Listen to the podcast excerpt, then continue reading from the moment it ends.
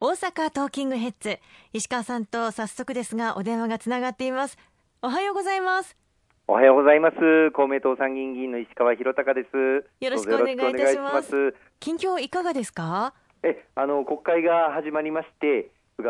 総理そして政府からの所信表明演説があって本会議の代表質問また予算委員会と続いているところです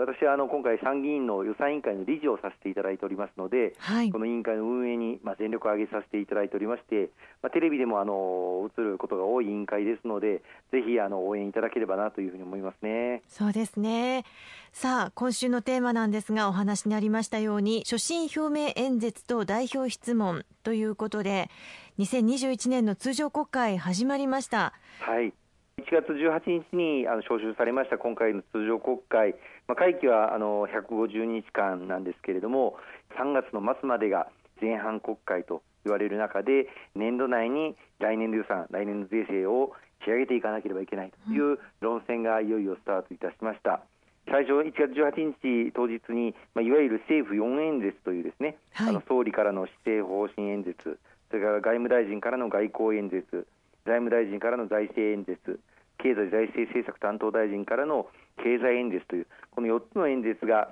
衆議院参議院の本会議でそれぞれ政府から述べられますそれを受けて1月の20日、21日、22日と衆議院参議院の本会議でそれぞれ各党の代表が代表質問を行うんですが公明党からは1月の21日に衆議院で石井幹事長がそして参議院では22日の日に公明党代表の山口那津男代表が代表演説に立たせていただきました。あのまず菅内閣総理大臣の施政方針演説についてですがやはり新型コロナウイルス対策が最優先ですよね。そうですねまず最初にあの新型コロナの感染拡大防止や、まあ、経済回復に向けたあの令和2年度の第3次補正予算それからあ来年度2021年度の予算というものを一体的に編成する15か月予算ということで組まれているものが審議されるんですけれども、まあ、なんといってもこの両予算案には国民の皆様の生活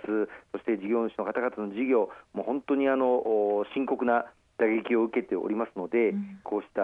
方々をしっかりとお支えするそういう予算になっておりますがこれを一日も早く成立をさせていただきたいという思いで今審議に臨ませていただいております。現在緊急事態宣言が発令されていますが延長される可能性もあると思いますがいかがでしょう？そうですね。あの現時点では何とも言えない状況ですね。東京首都圏1都3県で緊急事態宣言が出されたのが1月の8日から、まあ、そうは言いましても週末を挟んで実際に施策が取り組み始められたのは1月の12日からだったんです、はい、でここ大阪、関西では1月の14日に大阪、兵庫、京都とまた全国その他合わせて11の都府県が緊急事態宣言が出されましたので、まあ、ようやく2週間ちょっとが過ぎたという段階になります。えご存知の通りあり、この新型コロナウイルスはあの感染してからまあ潜伏期があり、え発症するまでまあ2週間という期間を見なければならないというウイルスですので、緊急事態宣言が出されて、外出自粛の要請であったりとか、あるいは営業時間短縮要請とか、まあ、そういうのが出て、まあ、効果がようやくこの週末からまた来週の週明けにかけて出てくるんではないかというふうに言われております。うん、まあ、国会でもあの分科会の尾身会長があのお越しになってそのようなことをあの言っておられましてこの週末の感染状況をよく見た上で、まあ、今あの7日までが期限になってますけれども、はい、これを延長するかどうかを慎重に判断をしたいというふうにあの言われております。まあ、いずれにいたしましても多くの国民の皆様にご協力をいただいての緊急事態宣言ですので一日も早く解除したいという思いは山々なんですけれどもこの状況はしっかり専門家の皆様分科会の皆様のご意見を聞いた上で政府として判断していくということになろうかと思いますね。相変わらず医療現場というのは厳しい状態続いていますよね。そうですね。本当に連日連夜医療従事者の皆様には国民の命と健康を守るために奮闘いただいていることをも心から感謝を申し上げたいというふうに思います。まあ、年末から感染者が非常に増えてきている中で医療の提供体制の逼迫状況というのは非常に深刻になっていて、まあ、それがこの緊急事態宣言の発動にもつながった大きな理由なんですけれども、はい、今、の政府としてはこの医療提供体制の拡充あるいは病床の確保に向けてさまざまな追加の施策も取っておりまして昨年の年末には新たにコロナ重症患者病床を整えていただいた場合には1床あたり1500万円新しい病床であればさらに450万円を付け加えてベッド1つあたりで1950万円を病院にお支払いをするという支援策も新たに追加をいたしました。はい、でこのうちまあ3分の2は人件費に充てていただくということで、うん、お医者さんあるいは看護師の皆様をしっかり確保していただくだけの予算を今、提供しております。さらにあの医療提供体制を逼迫させていたあ一つの大きな要因として、あのコロナにあの感染されて今入院されたんだけれども、まあ、その後コロナの症状は幸いあの警戒したんだけれども後遺症等で入院を継続しなければならない方というのが多くいらっしゃいます。はい、そういう方々を例えば一般病棟に移っていただいてもう感染力はありませんので一般病棟に移っていただいて診療していただく。あるいは民間病院に転院をしていただいて継続して治療していただく。そういったことに対する支援がこれまであまり取られていなかったので今回あのこうしたあの一般病床を使って回復病床とかですね、その他の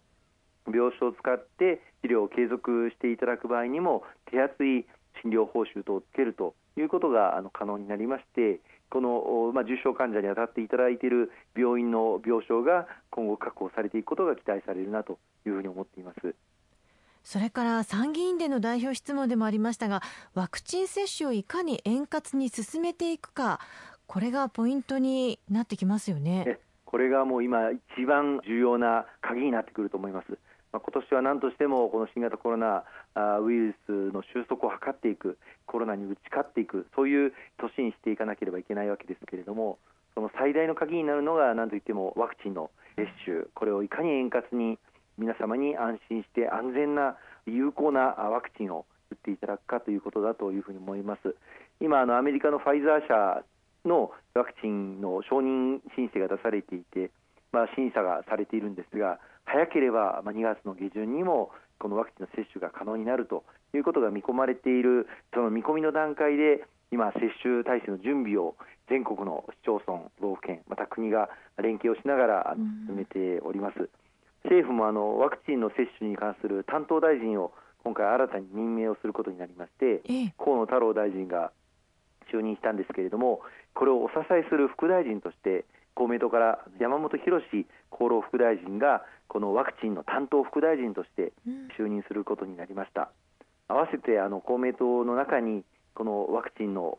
接種をしっかり推進していくワクチン対策本部というものを公明党の党本部に設置をいたしまして全国の地方議員また地方自治体から寄せられてくるこのワクチンの接種体制に関するさまざまな課題を集約をして政府に届けるという活動を早速開始をさせていただいております。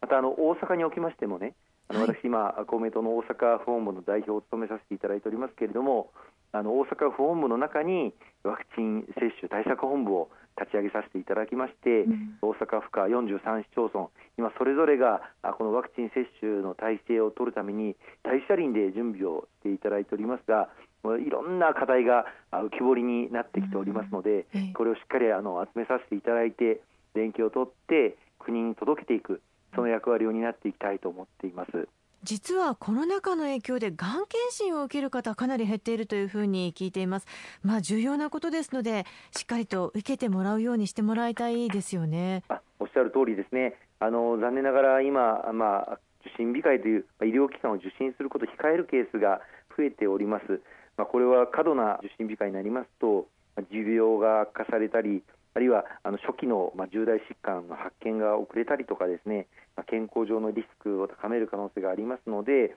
厚労省なども警鐘を鳴らしております。日本医師会の調査では昨年4月から8月まで小児科の外来患者の方が3割以上減少したという調査もありますしまたあのがん検診の受診者が昨年度は例年に比べて3割以上まあ減少したという調査結果もありますまた人間ドックも受診者が3割程度減っているというあの調査もございます。がんなんかはあの初期のがん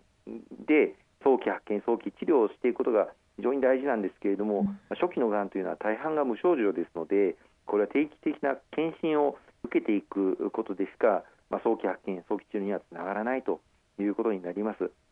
もしかしたらあの医療提供体制が逼迫しているというニュースばかり見るので医療機関全体が受け入れ体制が逼迫しているんじゃないかというふうに思っていらっしゃる方もいらっしゃるかもしれませんが通常の診療をしていらっしゃる病院は受診控えによって逆に経営に打撃を受けているような状況です。まあ、新型コロナ患者に直接対応していただいているのはあの全国の病院の中でも一部の低医療機関でありますので一般の民間の病院を中心にやっていらっしゃる通常診療というのは十分に対応可能ですので安心してこういった検診検査というものを受けていただきたいというふうに思いますね。ありがとうございます。後半も引き続きよろしくお願いいたします。